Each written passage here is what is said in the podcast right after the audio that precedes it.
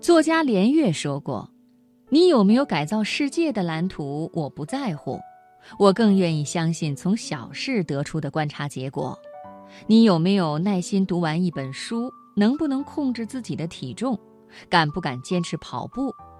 小事做得好，此人不会太差劲。”今天晚上，我给朋友们带来一篇文章：把小事做好的人，生活总不会亏待他。摘自《时代青年阅读》。最近和对面宿舍的一个女生相约早起，我们两个坐在食堂里面吃早餐的时候，互相感叹。她说：“坚持吃早餐是她大学里面做的最好的小事。”我一惊，我好久没有见过像今天这样热腾腾的早餐食堂了。你能坚持四年早起吃早饭，真的非常了不起。因为在这个校园里，很多人根本不知道上午的阳光是什么样子的。这个时代，我们都在追求完成那些很宏大的事情，例如有没有赢得一场比赛，有没有考上一所顶尖大学，有没有挣到很多钱，却从来没有人坚持完成一件小事，而复杂的生活却是由无数件小事组成的。玫瑰的故事里面说，两个人在一起生活，岂止是一项艺术，简直是修万里长城一样艰苦的工程。放假回家，我心疼父母的辛苦，便一个人主动包揽所有的家务。一开始觉得自己可厉害了，维持一个家庭的正常运转。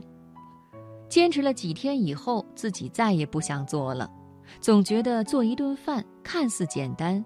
前前后后却要花费大量的时间，烦躁的雨天要做，夏天蚊虫叮咬的时候要做，冬天冷得伸不开手的时候依然要做，自己便主动败下阵来，向琐碎的日常生活低下了曾经高傲的头颅。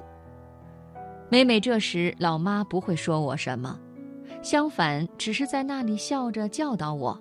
哎呀，你想的太简单了，做饭这件小事儿谁都可以，但是连续做二十多年，不是所有人都可以的呀。想一想自己喜欢画画，买来的画笔用了没几次便束之高阁，直到上面落满了灰尘，被我抛之脑后。想要跑步锻炼身体，心情不好，下雨天或者其他一些事情一耽误就不去了。而后再也没有去过。想要早起学英语，计划一而再、再而三不实施，如今已经和单词成了最熟悉的陌生人。如果自己能把这些小事坚持下来，当下一定不会是现在这样焦虑又迷茫的样子。在网上看到这样一则真实的故事：一名员工去公司的冷冻库检查食品。却被同事不小心锁在了里面，手机不在身上的他传达不出去救命的讯号，被困在里面，在死亡边缘挣扎了五个小时，直到公司保安打开门，在冷冻库里找到了失去知觉的他。有人问保安为什么会想起打开这扇门，他说：“我在这家企业工作了三十五年。”每天数以百计的工人从我面前进进出出，他是唯一一个早上向我问好，并且下午跟我道别的人。而今天他进门的时候跟我说过早上好，却一直没有听见他说明天见。我想他应该还在这栋建筑的某个地方。在人与人冷漠的时代里，这个员工用日复一日的礼貌给门卫带来了温暖。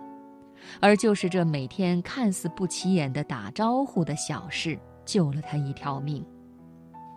张晓峰说：“爱一个人，就是喜欢两人一起收进桌上的残肴，并且听他在水槽里刷碗的声音，事后再偷偷地把他不曾洗干净的地方重洗一遍。